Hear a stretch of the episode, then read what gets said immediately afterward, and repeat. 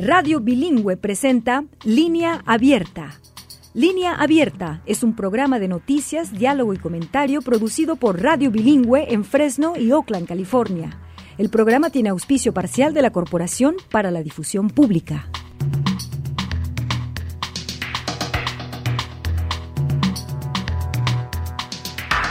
¿Qué tal amigos? ¿Qué tal amigas? Eh, bienvenidos sean este su espacio para reportar la noticia y para pensarla, para deliberarla, para conversar sobre lo que significa la noticia para nosotros. Samuel Orozco les saluda con el afecto de siempre y les agradece profundamente por darnos el beneficio de su sintonía, su preferencia, su atención y además de su valiosa participación. Y a propósito de esto último, hoy mucho me gustaría animarle que nos llame a la línea de nuestra tribuna libre, que usted ya la conoce, es el 1-800-345-4632, para que se haga parte como comentarista especial de los temas que tenemos para su consideración para usted el día de hoy. Hoy en un programa más de nuestra serie Cuando se seca el arroyo, que cuenta con el auspicio de la Fundación Walton Family Foundation, volvemos a poner sobre la mesa el tema de la crisis existencial que padece esa arteria que da vida al oeste de los Estados Unidos, que es el río Colorado.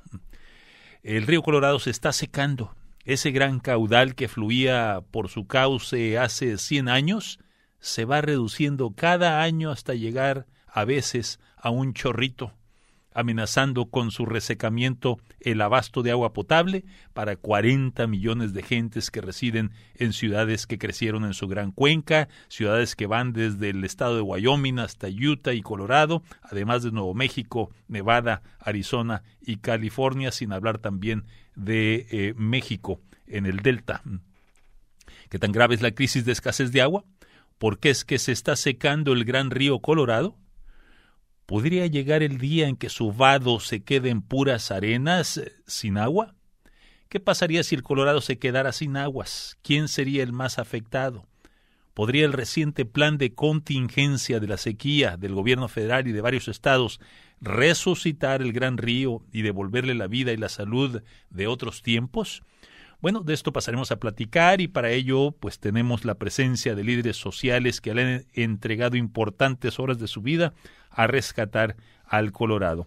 Quisiera comenzar por presentar y darle la bienvenida a Juan Roberto Madrid, quien eh, es defensor del medio ambiente, particularmente eh, él es eh, pues un profesional de la salud pública que además es activista de políticas de energía y transporte limpio de Colorado. Me acompaña desde Gunnison, en el gran estado de Colorado. Él, representa, por cierto, la organización Green Latinos.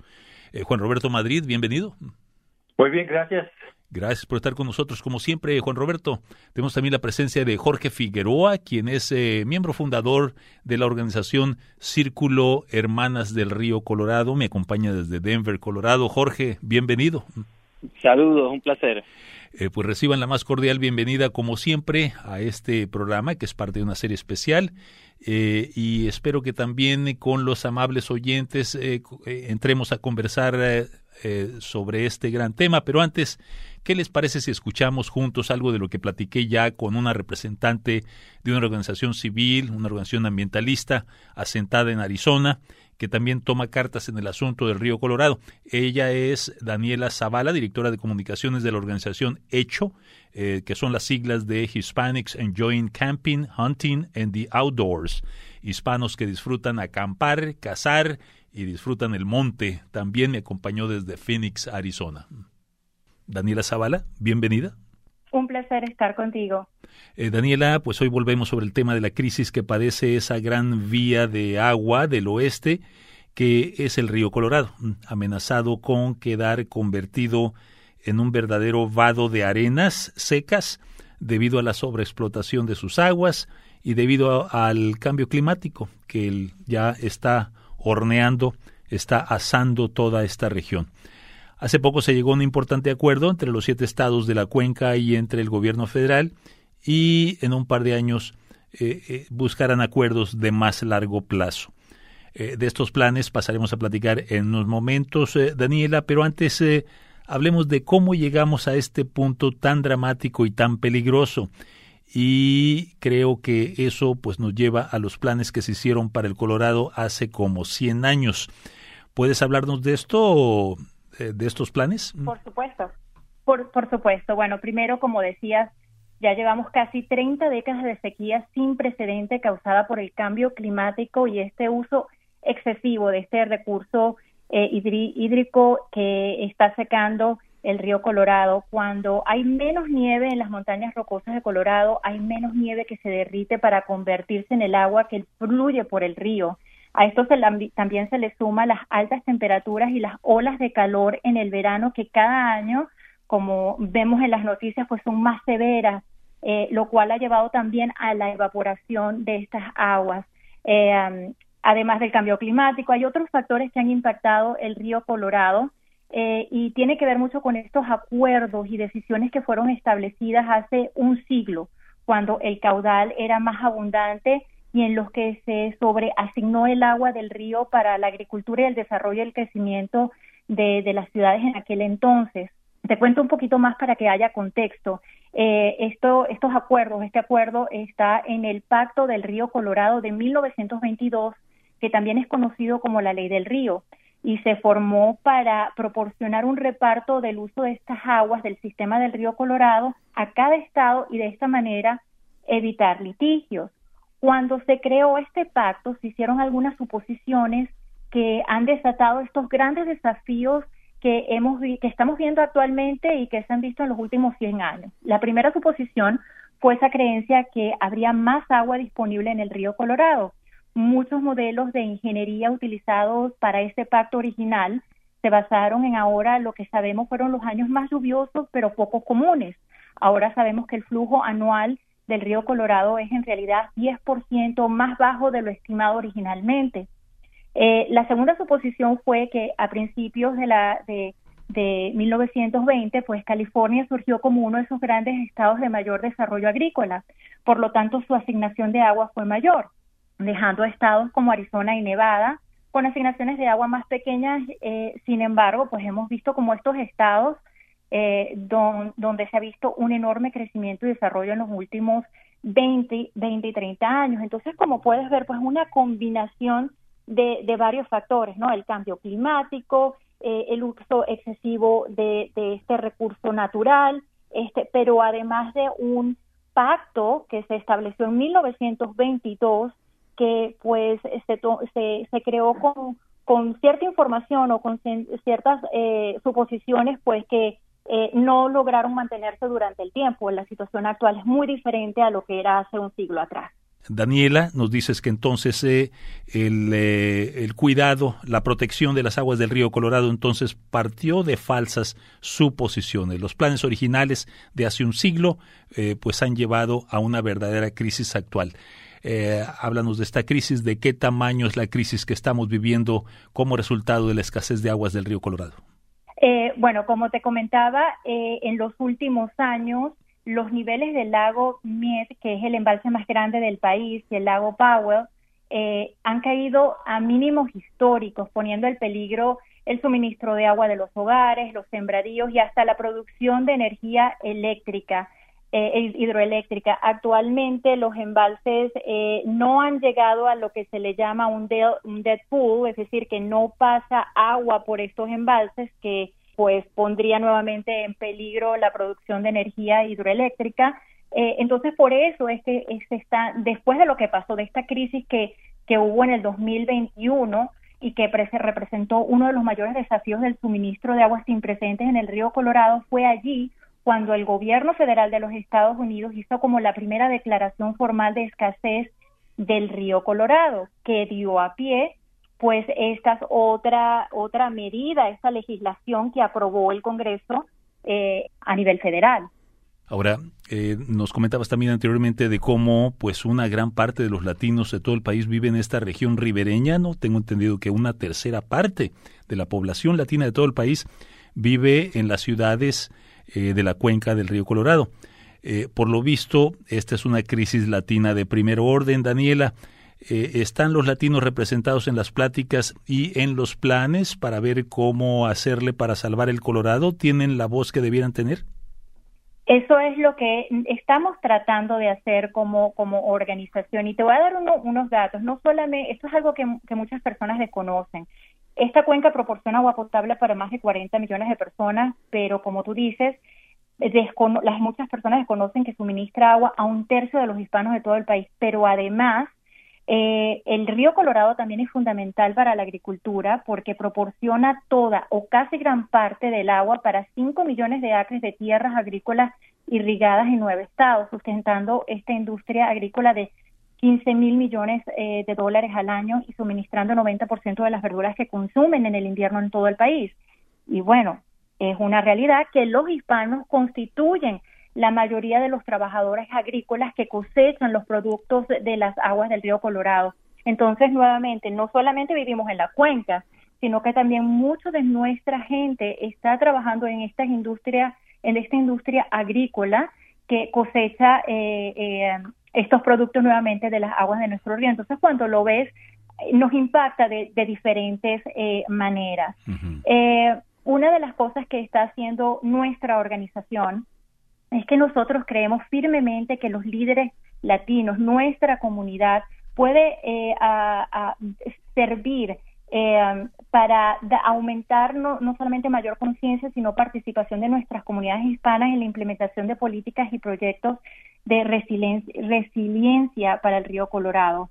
Eh, nosotros hicimos una encuesta, una de las cosas que hemos visto es que no hay suficiente representación de líderes hispanos en estos eh, eh, juntas administradoras de agua, que también se conocen como water boards.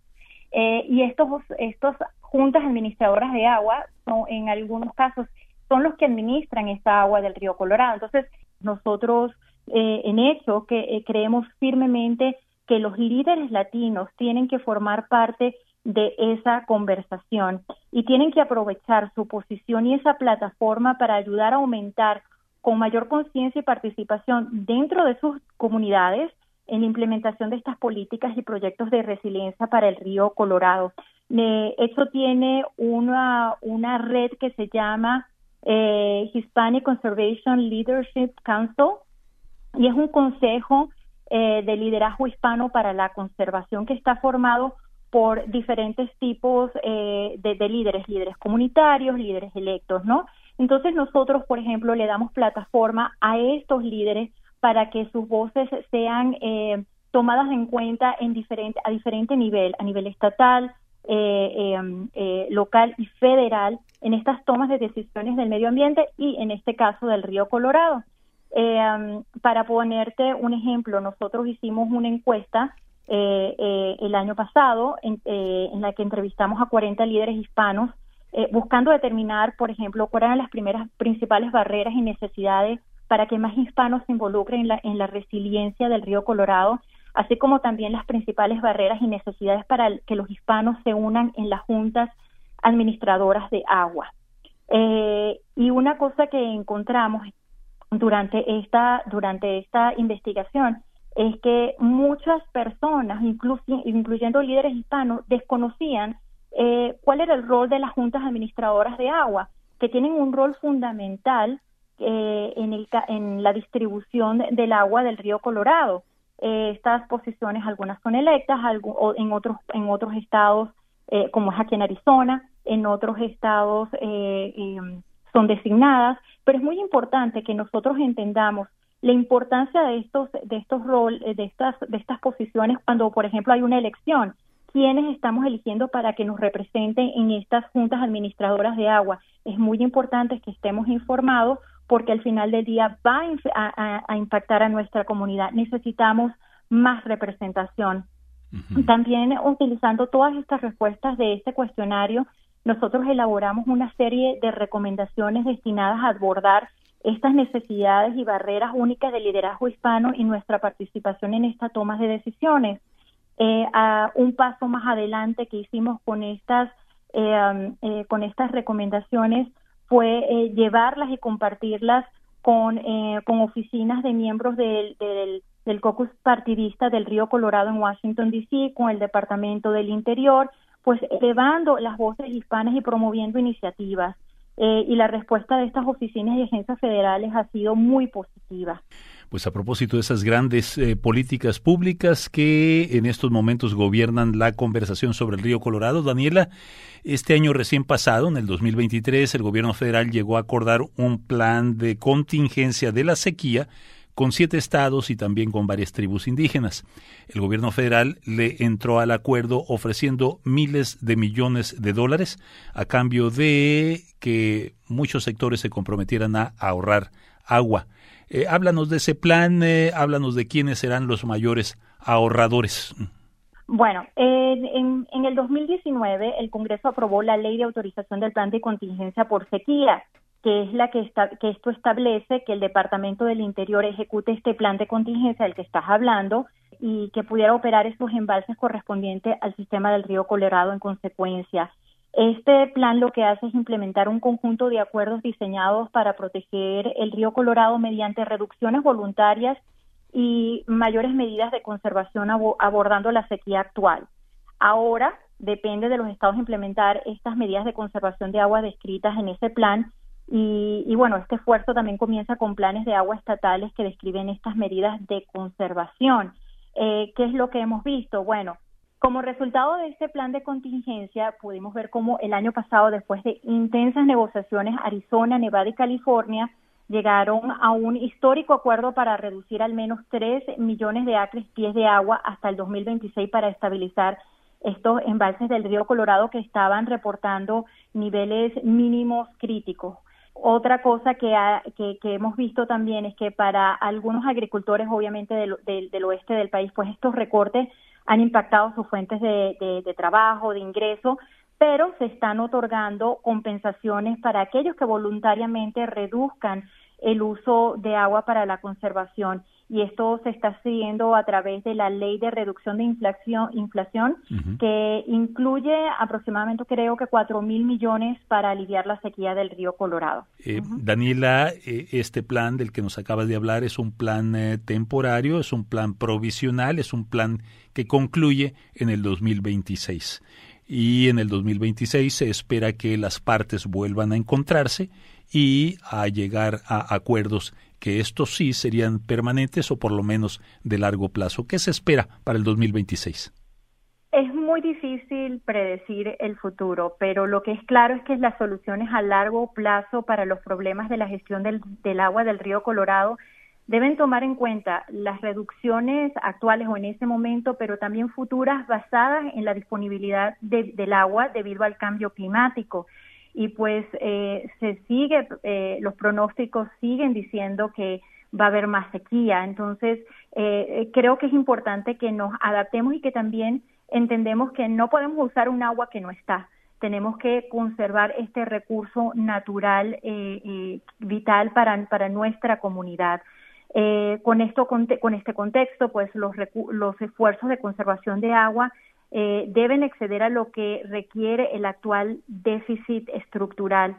Eh, aparte, es fundamental en cuando se está realizando estos planes para eh, la gestión del río Colorado, pues abordar varios aspectos históricos, culturales y sociales para que podamos mantener un sistema fluvial saludable hay diferentes intereses involucrados, visiones sobre el crecimiento en la región por parte de diferentes estados, por eso a veces es como difícil llegar a un acuerdo porque pues todos quieren tener más agua del río Colorado, pero bueno, hay que adaptarse si el agua está o no está. No podemos dejar que se, que se seque el río Colorado. Entonces es, fundamental que se escuchen eh, voces diversas, incluidas las hispanas, que somos tan afectadas por esta crisis, para desarrollar soluciones que sean inclusivas e innovadoras y bueno, aprovechar también al máximo los adelantos de la ciencia y todas las lecciones aprendidas en el último siglo para proteger al río Colorado. Bueno, pues por lo menos en este espacio de Radio Bilingüe la voz de los latinos sí se escucha, así que tendremos que seguir la conversación, Daniela, para ver cómo va evolucionando, cómo sigue evolucionando este asunto, el asunto de los planes de protección de las aguas y de las comunidades ribereñas de El Colorado. Eh, mil gracias por tu presencia, Daniela. Un placer estar contigo, gracias por la invitación. Fue la plática que acabo de tener con Daniela Zavala, ella es representante de la organización Hecho que significa hispanos que disfrutan acampar, cazar y el monte, o sea, the outdoors.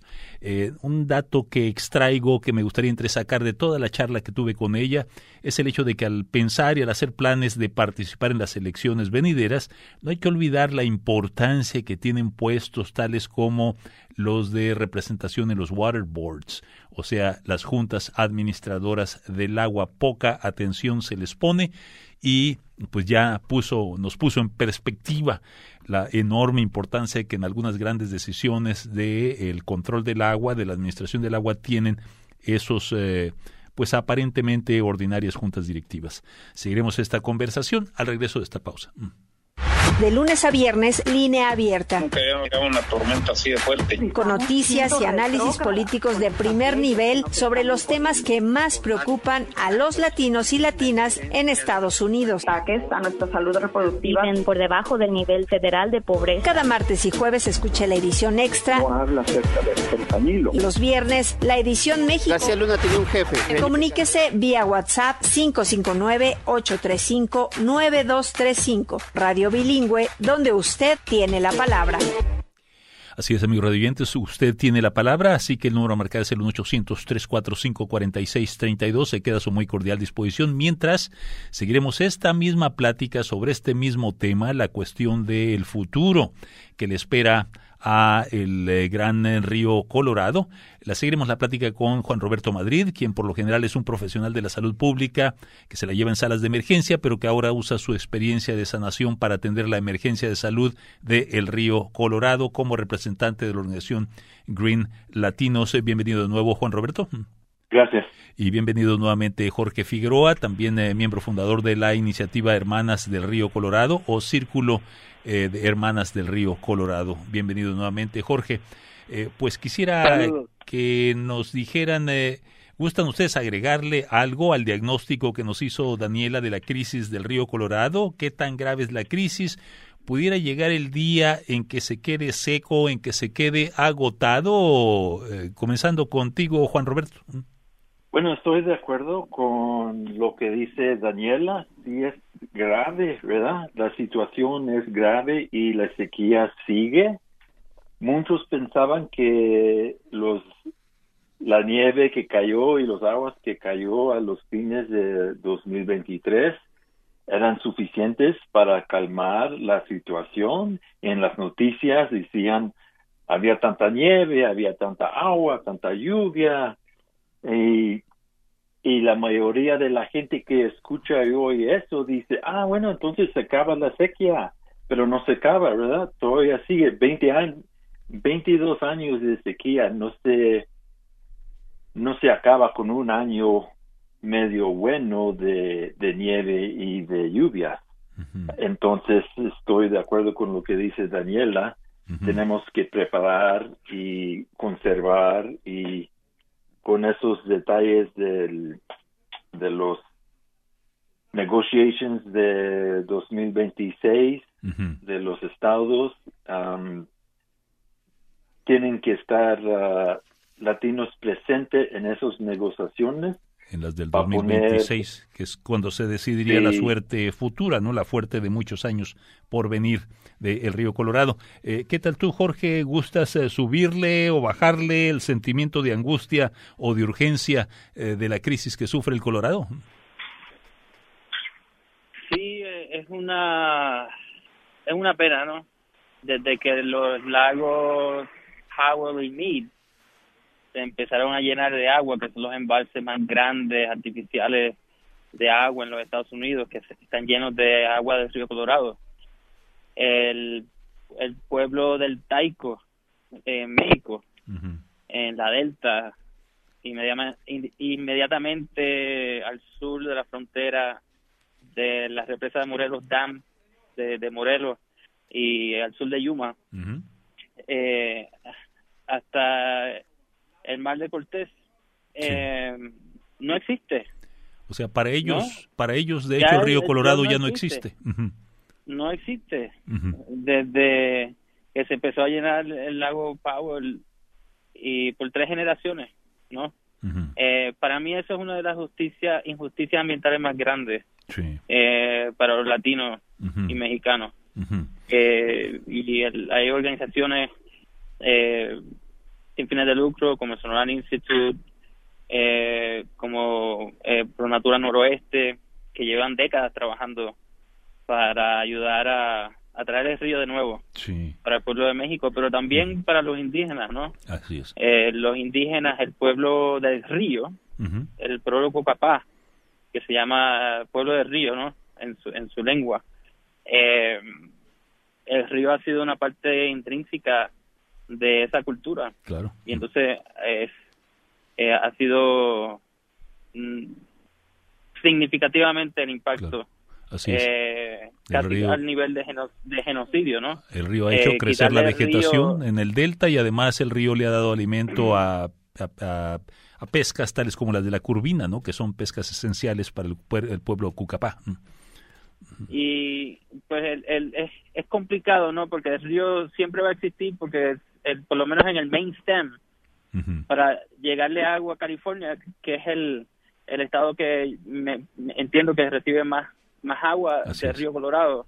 Y entonces, por lo menos por, por la ley del río, eh, en el main stem del río Colorado siempre va a haber agua, uh, pero son también los tributarios. El río Colorado tiene muchos tributarios y tiene muchos ecosistemas eh, nativos, endémicos, eh, que son in, invaluable, ¿no? Claro. Eh, que no tiene valor, tiene tanto valor que no tiene valor esos ecosistemas naturales y están al, a punto de colapsar actualmente. Así es. Eh, a ver, eh, Juan Roberto, eh, se me reporta que tú te has metido a investigar cómo es que la sequía y el cambio climático han estado afectando la salud física y la salud mental de los agricultores y de los ganaderos en la cuenca del río Colorado. ¿Qué nos puedes reportar sobre eso? ¿Qué tanto están sufriendo los rancheros por la crisis del agua? Ah, están sufriendo mucho, están sufriendo bastante, no hablan de lo que sufran, ¿verdad? El ranchero es uno que despierta en el día y pone los botas y sale a trabajar, pero les da mucha pena y es una pesada que tienen en los hombros, ¿verdad? Porque uno, aquí los rancheros en Colorado que he entrevistado, muchos dicen son del quinto generación, en el rancho y muchos dicen, me da pena porque no puedo, pienso que no voy a poder, poder ah, continuar por la sequía como lo hizo mi papá, como lo hizo mi abuelo. Y no tienen con quién hablar, ¿verdad? Muchos están de ponga tus botas y, y, y échale ganas, ¿verdad? Sí, Pero están sufriendo Amárrese los pantalones, digamos, ¿no? Amárrese el cinturón y adelante, ¿no? Sí. Y durante la pandemia fue un ejemplo donde, ¿verdad? Todo, todo cerró y no los, los que tienen vacas de leche no podían vender el leche, tenían que gastarlo, tirarlo, algunos tenían que matar a los, no tenían para darle de comida a las vacas, ¿verdad? Por la sequía y no había alfalfa. Eso le da mucho pena al ranchero, ¿verdad? Porque ellos quieren y aman a la tierra y quieren y aman a los animales que cuidan, ¿verdad? Y esa, esa pesadilla, pues, es una pesadilla que es difícil y entra la cuestión de mental health, ¿verdad? Y cómo uno, cómo se va a mejorar uno o cómo algunos empiezan a tomar, algunos empiezan a usar algún droga para, para el mm. dolor de la espalda, un, un narcótico, ¿verdad? Y así va, así empieza. Y en Colorado, em, los que el suicide rate está casi tres veces el nivel de otras partes del estado de los Estados Unidos, ¿verdad? Al caso es que y es algo que no hablan, no hablan sobre salud mental y de depresión. Y muchos tienen acceso a armas. Sale uno, hay una historia, la familia Dusty Story, la familia del ranchero Dusty, dijo la esposa, salió, tuvo que, que tumbar tres vacas, regresó a comer, salió, dijo voy a salir a dar comida a las otras y nunca regresó a la casa. Se tronó y tenía esa pesadilla, ¿verdad? Y estábamos viendo que durante la pandemia y más antes de la pandemia y después. La sequía el climático el cambio climático le está dando mucho pesadilla a los rancheros.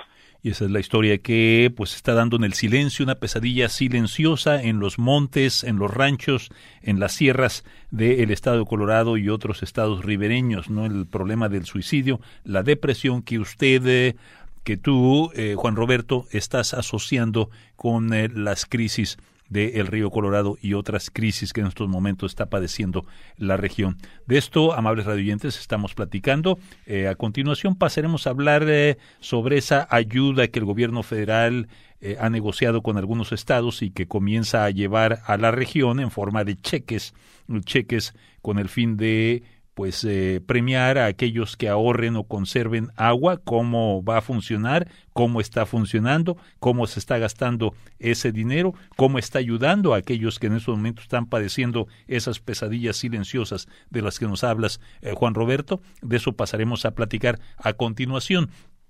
Antes quisiera invitarle a los amables radioyentes a sumarse a la plática. Quisiera preguntarle a los oyentes si sienten, si se sienten ustedes aludidos, aludidas, sobre todo si viven en lugares como Yuma o Phoenix, en Coachella, en Blythe, en Los Ángeles, en Denver, en cualquier región que se surte y que vive de las aguas de el Colorado. ¿Qué hacer para salvar el río? ¿Por dónde empezar? quién debe ponerse el saco, quién debe poner más de su parte.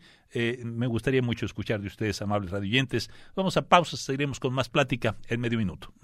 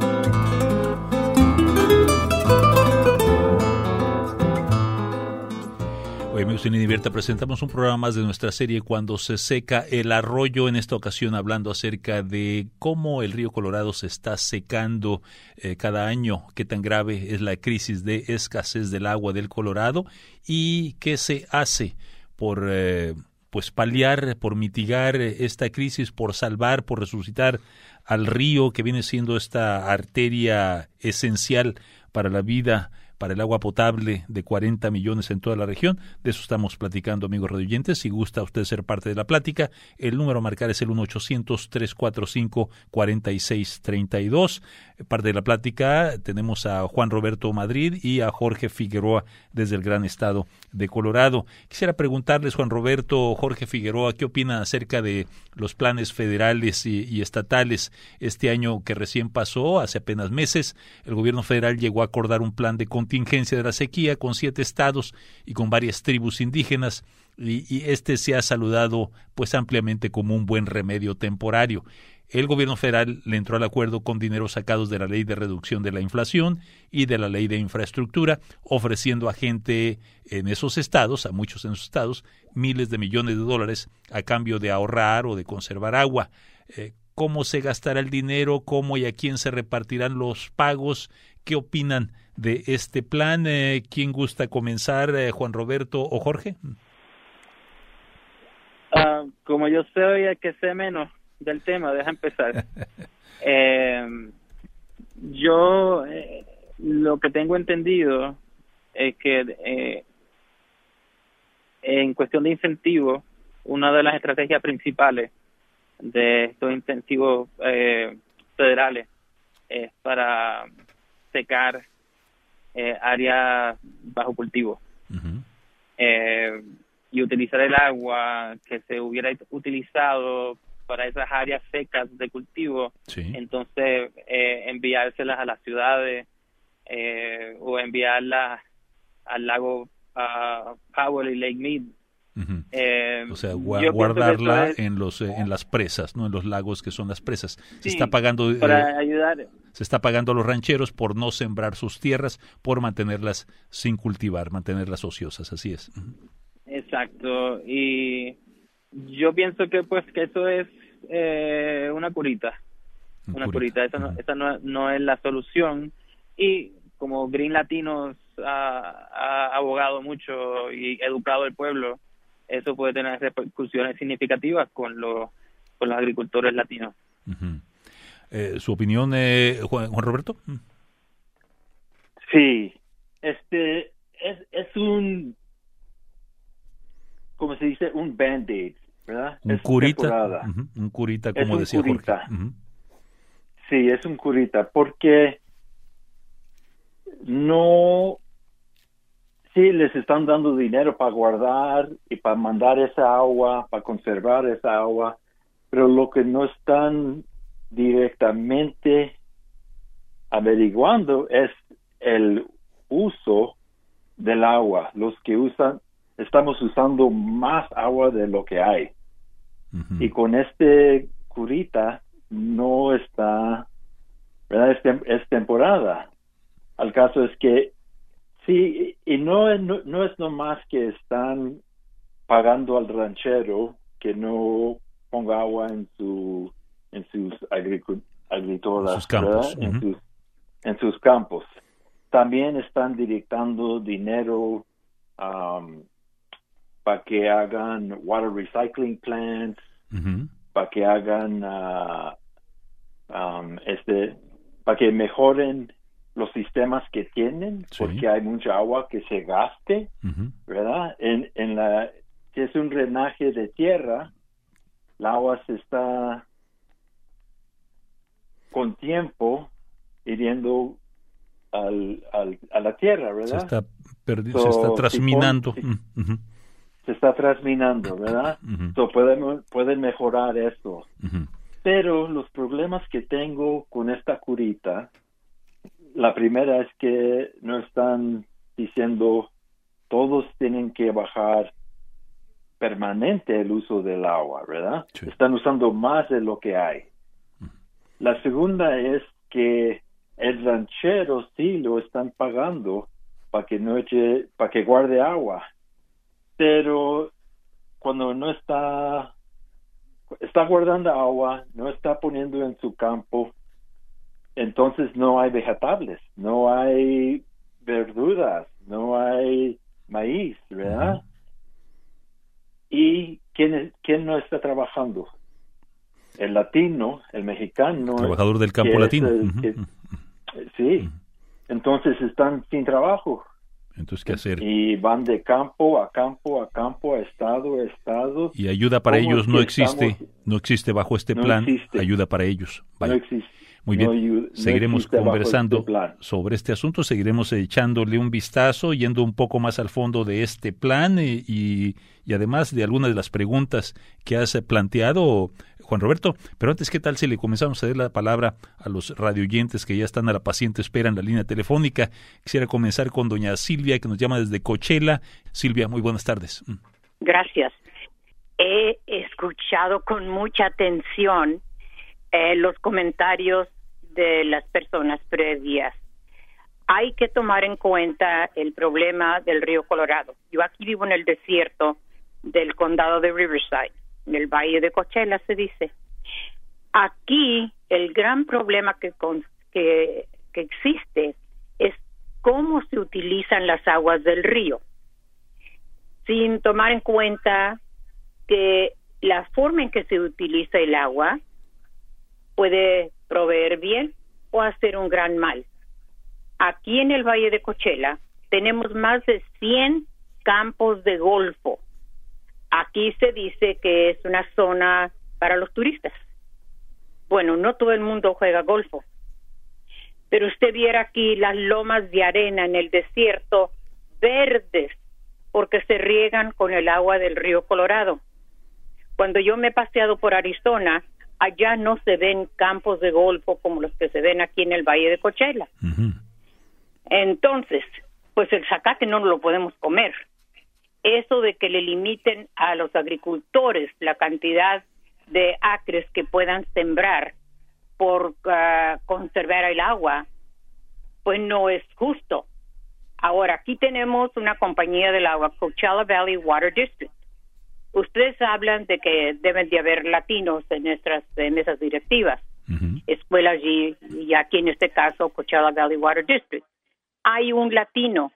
Ese hombrecito aparentemente todavía no sabe de dónde llega el agua que esa compañía administra y es la única compañía aquí en el Valle de Coachella que administra las aguas del río Colorado. Aquí nos llega el agua para el riego por medio del canal All American Canal, que es agua que viene desde Parker Dam. ¿Ok? Ahora, ese mismo Parker Dam reparte agua vía un acueducto que se construyó antes de que yo naciera. Ah, ya tengo 86 años. Ese acueducto le lleva agua al Metropolitan Water District de Los Ángeles. ¿Ok? Entonces, imagínense la población que se sirve de las aguas del río Colorado. El río no es nuestro. Pertenece a todos los estados desde donde, la, desde donde empieza desde Wyoming. Por donde va pasando, así es, donde empezó y donde termina. Así es, le voy a pedir que concluya, doña Silvia, eh, algunas palabras de conclusión de su pensamiento.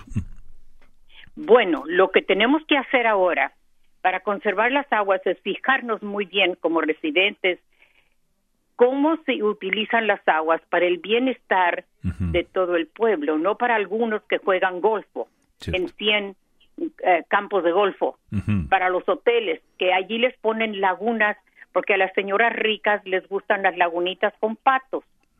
Entonces, hay que aprender a utilizar el agua preciosa, las gotitas de agua hay que aprender a verla como algo precioso, efectivamente valiosísimo y vital, en vez de andarla gastando, nos sugiere usted, en estos campos de golf que son artificiales, no hechos artificialmente en las arenas del desierto. Mil gracias por eh, esa reflexión, doña Silvia.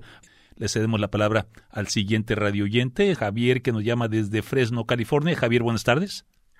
Eh, sí, gracias, buenas tardes. Este, pues yo creo que también esto, si no me equivoco, es un problema binacional porque ese famoso río Colorado llega hasta México, a Mexicali en especial, y creo que hay tratados, incluso tratados internacionales, donde hay que entregar cierta cantidad de agua. Yo no sé qué pasaría si el río se secara y cómo van a entregar algo de agua. Y además, si se llegara a secar, sería la muerte de esta ciudad llamada Mexicali, allá en México. Allá pensaban allá poner una cervecería que iba a acabar con la ciudad de todos modos. Entonces eh, es un problema binacional y creo que le están ah, culpando mucho al cambio climático, como la, la oyente anterior acaba de decir, es cómo se usa el agua también, porque ah, hay muchas industrias que producen muchos productos y eso, y ellos lo usan en cantidades grandes y también en el aumento de población ahí en Las Vegas creo que este río llega al Hoover Dam y el Hoover Dam ya estaba hasta secándose también. Entonces, y esa, ese Hoover Dam da vida a Las Vegas. Entonces, ah, ¿qué va a pasar con todas esas ciudades? Y pues ah, hay que respetar y no darle el uso de agua a los que tienen dinero nada más. Gracias. Ahí dejaremos su su, su conclusión. muchas gracias por ese planteamiento. Jorge, ¿por dónde gustas empezar a contestarle a los oyentes?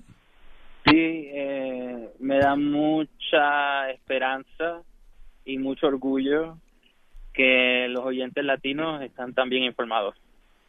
No, no podemos proteger el recurso de agua que nosotros bebemos y utilizamos día a día si no sabemos de dónde viene. Y me encanta que la que doña Silvia sabe muy bien de dónde viene el agua.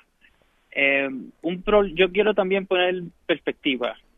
No me gustaría que los radio oyentes eh, se asustaran y que piensen que en esta crisis las ciudades no van a, recibir agua y que nos vamos a quedar sin agua en Mexicali, en Denver, en, en Las Vegas, porque el, río Colorado, eh, el, abastecimiento total, ¿no?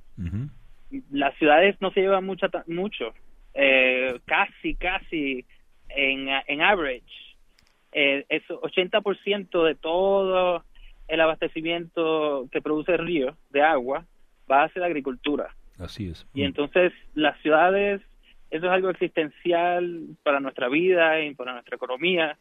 Y pues yo, yo pienso que el, el sistema, y la, lo legal, los acuerdos, la ley del río, nos va a asegurar que vamos a tener agua en las ciudades. En las ciudades. El hecho, lo que lo que preocupa es eh, la devastación que va que va a causar la sequía que va a traer el Río Colorado, el, Río Colorado el cambio climático en, el, en la agricultura. Y, por ejemplo, estamos hablando de lo que puede hacer el gobierno federal, pero lo que podemos hacer nosotros es como individuos, podemos hacer mucho más que el gobierno federal con este tratado. Por ejemplo, eh, hay estudios en Denver que han recientes que han estimado que estamos votando 30% de la comida que compramos en el supermercado. 30%, hasta 30%.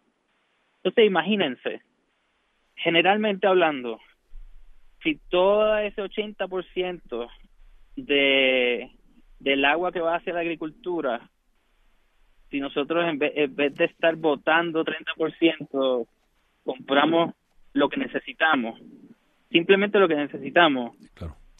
a lo mejor estamos se contribuye eh, a ahorrar seguramente entonces, ¿no? más agua. Así que, todo comienza con el consumidor. Pero escucha, estaríamos salvando más agua de casi todo el agua de las 40 millones de personas de los siete estados de Estados Unidos en las ciudades y las ciudades de, México que utilizan agua del río Colorado. Por lo que ya nos, ya nos comentabas antes de que solamente el 20% de las aguas del Colorado va a dar para consumo de agua potable, ¿no? El 80% va a dar a la agricultura, ¿no? La agricultura es la que se surte con el 80% de las aguas del Colorado. Y tengo entendido aún más, eh, quisiera agregar este dato a la conversación, eh, que más que la agricultura son los ranchos ganaderos los que se quedan con la parte del león de las aguas del Colorado, ¿no?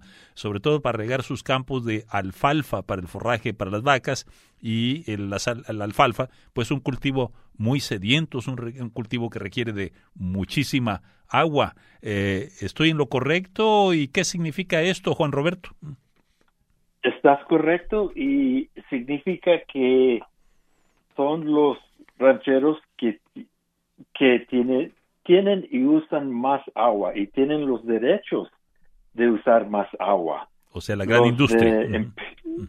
Sí, los de Imperial Irrigation District, los que usan el mayoría de la del continuado de agua de California, tienen los derechos más viejos y son los que producen alfalfa para los vacas, ¿verdad? Al caso es que cómo cambiamos y cómo tratamos de, de conservar este agua. Estoy de acuerdo con Jorge, ¿verdad? Que gastamos mucho de nuestra comida, pero ¿cómo es que podemos cambiar? es, y tienen, tiene uno que pensar, los rancheros aquí en, en Colorado también tienen que pensar, los que crecen alfalfa, es justo de crecerlo en en Yuma o en, estoy pensando en las ciudades en, ah, en California. California, por ahí por Blythe, eh, por los rumbos de por Blythe, Valle Imperial, seguramente, Riverside, Coachella, en fin. ¿no? Coachella, sí. Y, ya la señora Silvia acaba de poner el dedo sobre una llaga muy importante, que son los campos de golf, ¿no? Los eh, sedientos campos de golf, ¿no? En esa zona turística que es la de Riverside. Eh, nos iremos a una brevísima pausa, la pausa final de nuestro programa. Seguiremos con las palabras de conclusión a nuestro regreso. ¿Tiene comentarios o sugerencias para línea abierta? Déjenos un mensaje en nuestra línea de WhatsApp 559-835-9235. Por favor, no lo aprueben. Dice aplicación por violencia doméstica. Sus opiniones son muy importantes. 559-835-9235. Línea abierta. Foro Nacional de Radio Bilingüe donde su voz es la que cuenta. ¿Cómo salvar el río Colorado? Es la pregunta que está sobre la mesa y para eso me acompañan desde Denver, en el gran estado de Colorado, Juan Roberto Madrid, de Green Latinos, y también Jorge Figueroa, del Círculo Hermanas del Río Colorado. ¿Qué opina usted, amigo radioyente? Un 834 líneas se queda a su muy cordial disposición. Ya anteriormente Jorge Figueroa nos sugería de cómo, pues también eh, como consumidores nos corresponde parte de la responsabilidad. Eso de andar, eh, hay que pensarla, dice dos veces antes de comprar alimentos para luego tener que tirarlos a la basura. Un 30%, un enorme 30% de esos alimentos muchas veces termina en la basura cómo hacerle para ser eh, más eh, deliberados, más planeados a la hora de hacer esas compras, pues eh, eso nos sugiere, nos sugiere Jorge como una manera también de contribuir a salvar las aguas del Colorado. agrego a ese, a ese pensamiento, Juan Roberto, agrego esto otro, ¿no? El hecho de que quizás esto quiere decir también que cada vez que uno se echa una hamburguesa o un bistec o una carne asada, seguramente uno está contribuyendo a secar el río, me pregunto yo. Eh, ¿Habrá que comenzar a hacerse vegano o vegetariano para salvar el río? ¿Comer eh, más plantas y menos carne? ¿Cómo, eh, ¿Cómo la pensarías desde el punto de vista del consumidor? Ah, del punto del consumidor. Em, bueno, a mí me gusta una hamburguesa y un bistec también, ¿verdad? Pero tiene uno que pensar, ¿verdad? ¿Qué tanto voy a comer y, de dónde viene ese steak que voy a comer? y cómo está contribuyendo. ¿Qué quiere decir con de dónde viene ese bistec? Sí, viene de los Estados Unidos, viene de México o viene de otros uh, otros partes, otros países, ¿verdad? Ah, o incluso si dentro de Estados Unidos, si viene de un ranchito o si viene de una gran industria de la carne. Exacto, exacto, exacto, ¿verdad? ¿Y qué tipo de, de conservación están usando donde están creciendo y están de donde viene esa carne, ¿verdad? Están uh, usando regenerative ag processes o ¿verdad? que pensar Entonces hay que ser consumidores más preguntones, no ciudadanos y consumidores más preguntones, no más inquisitivos. Eh, se nos acaba el tiempo y me gustaría dedicar el par de minutos que nos resta a visualizar eh, qué esperar del 2026, que es cuando las partes vuelven a reunirse, eh, los estados, los gobiernos, las organizaciones ciudadanas, y ver cuáles serán los planes hacia futuro para el río Colorado. ¿Qué esperar de estas pláticas del 2026, Jorge? Yo a mí me gustaría más, si me permite, que nos que nos enfoquemos en las cosas que podemos hacer nosotros mismos, el poder que tenemos y no depender de esas conversaciones. Número uno, tenemos que conectarnos con nuestros ríos. El río, los ríos, a, a lo que nosotros entendemos en cuestión de la vida en el universo, los ríos hasta donde conocemos, son el origen de la vida en el universo. Tenemos que conectarnos con nuestros ríos y votar por políticos que crean en cambio climático y que tengan eh, fondos para ayudar y políticas públicas para ayudar a reconectarnos y a proteger nuestros ríos. Yo siento que si nosotros nos enfocamos en los ríos en nuestros ríos. Los ríos pueden ser como el plan 401K de ahorro, de jubilación para el futuro de nosotros como humanidad. Y si tenemos agua en nuestros ríos y tenemos ecosistemas eh, vivos de ríos a través de toda la cuenca, desde las cabeceras, los tributarios, hasta la delta, especialmente en la delta, nos aseguramos que, que vamos a tener nuestras generaciones en el futuro. Hay que pensar en los ríos, hay que valorar más a nuestros ríos y como todo plan 401K hay que estarle metiendo sus ahorritos también eh, a esos ríos eh, cada día, cada año. Eh, en el minuto que nos resta, Juan Roberto, ¿con qué gustas dejarnos pensando? Ah, que tenemos que tener un voz en la mesa donde están tomando esas decisiones el gobierno y los estados. Tenemos que tener nuestras voces con nuestros estados, Arizona, California, tenemos que tener nuestros miembros de la comunidad informando a los al gobierno que está tomando esas decisiones. Um, en Green Latinos tenemos uh, Latino Climate Justice Framework, que es una que viene siendo este el marco de justicia climática latina que fue eh, por parte de 22 organizaciones que entre los 22 organizaciones y Green Latinos formamos esta framework para poder abogar y para poder informarnos y para también poder hay formas de cómo podemos trabajar y cómo podemos tomar esas ese ciento en la CIA para ayudar los que hacen las decisiones y para tener para saber que nuestras voces están allí para que nos oigan y para que cuando hacen las decisiones que están pensando en lo que los cómo las decisiones que hacen nos impactan. Nos impactan o nos benefician, nos perjudican o nos benefician. Bueno, sobre esos planes eh, ciudadanos tendremos nosotros que seguir la atención, la pista. Quedan de antemano invitados para seguir esta conversación más adelante. Queda de antemano extendida la invitación. Juan Roberto Madrid, mil gracias por su presencia. Y Jorge Figueroa, igualmente, gracias por estar con nosotros en este programa que es parte de la serie Cuando se seca el arroyo. Es un programa que cuenta en parte con la ah, colaboración de la Fundación Walton Family Foundation. Mil gracias a ustedes, amigos radiantes, especialmente aquellos que se tuvieron el tiempo para participar como activos radioyentes, comentaristas. A nombre de todo el equipo de trabajo, Samuel Los se despide. Sigan pasando ustedes. Muy buen día. Hasta la próxima.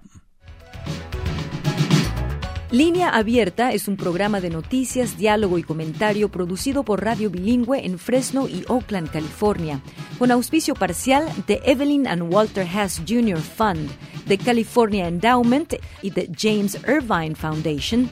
Este programa se distribuye a través del servicio de satélite de la Radio Pública Nacional de los Estados Unidos.